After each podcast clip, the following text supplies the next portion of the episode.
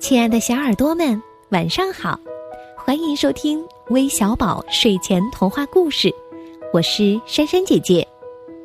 我发现呀，这个周末有两位小朋友要过生日，一位是来自湖南长沙的胡瑞恒小朋友，他告诉我们，他说三月五号就满六岁了，想要听珊珊姐姐给他讲一个关于恐龙的故事。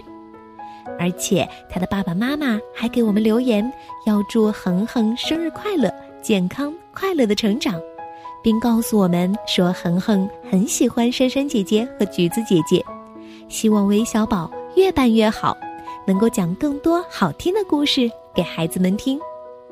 那另外一位小朋友呢，来自内蒙古呼伦贝尔的张浩辰，他呀是在三月六号过生日。也想点播一个故事送给自己。我发现现在点播恐龙故事的小朋友越来越多了，除了这两位小寿星，还有来自广东湛江的廖春杰，宁夏银川的王从明，浙江嘉兴的汪静月，江苏盐城的曹浩轩，以及浙江温州的王子毅几位小朋友都想听恐龙故事。那今天珊珊姐姐就把这个方头恐龙的故事送给你们，一起来听听吧。有一天，恐龙妈妈下了一个蛋以后，朝蛋看了一眼，就哇哇叫着逃掉了。有害怕自己生的蛋的妈妈吗？一定啊，是这个蛋很奇怪。这个蛋确实很奇怪，因为它是方的。于是这个蛋就躺在那里，成了一个无主的蛋，或者说成了一块谁也不会去注意的石头。直到有一天来了两只刺猬，这个方蛋的命运才有了改变。两只刺猬都是下棋的高手。他们碰到一起就要下棋，平时他们总是随便在平一点的地方画上棋盘就开始下棋，下完了，他们两个的手都非常脏，沾满了地上的泥。这一回呀，他们刚刚想在地上画棋盘，正好看到了这个方蛋。这个方蛋又白又干净，而且又平又方。做棋桌正好，他们把棋盘画在方蛋上了。两只刺猬开始下棋。他们两个把又软又温暖的肚子贴在棋盘上，嗯，也就是贴在方蛋上，一下就是一整天。啪，啪，棋子儿拍在棋盘上的声音还特别好听呢。第二天，他们又来。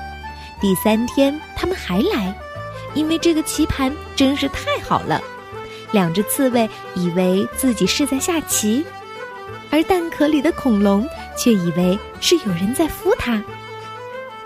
很多天以后，两只刺猬像往常一样在下棋，忽然“啪”的一声，棋盘裂开了，断成了两半儿，没下完的棋散落了一地。从棋桌的中间冒出来一只恐龙，两只刺猬当然惊讶的不得了。令他们更惊讶的是，这只小恐龙的头居然是方的。哦，刚才这盘棋，嗯，白棋赢定了。方头恐龙说。两只刺猬吃惊的说不出话来。因为黑方有一块棋还没活，白棋只要下一手就会死。方头恐龙继续说：“嗯，不知道你们哪位执黑，反正执黑的一方应该认输。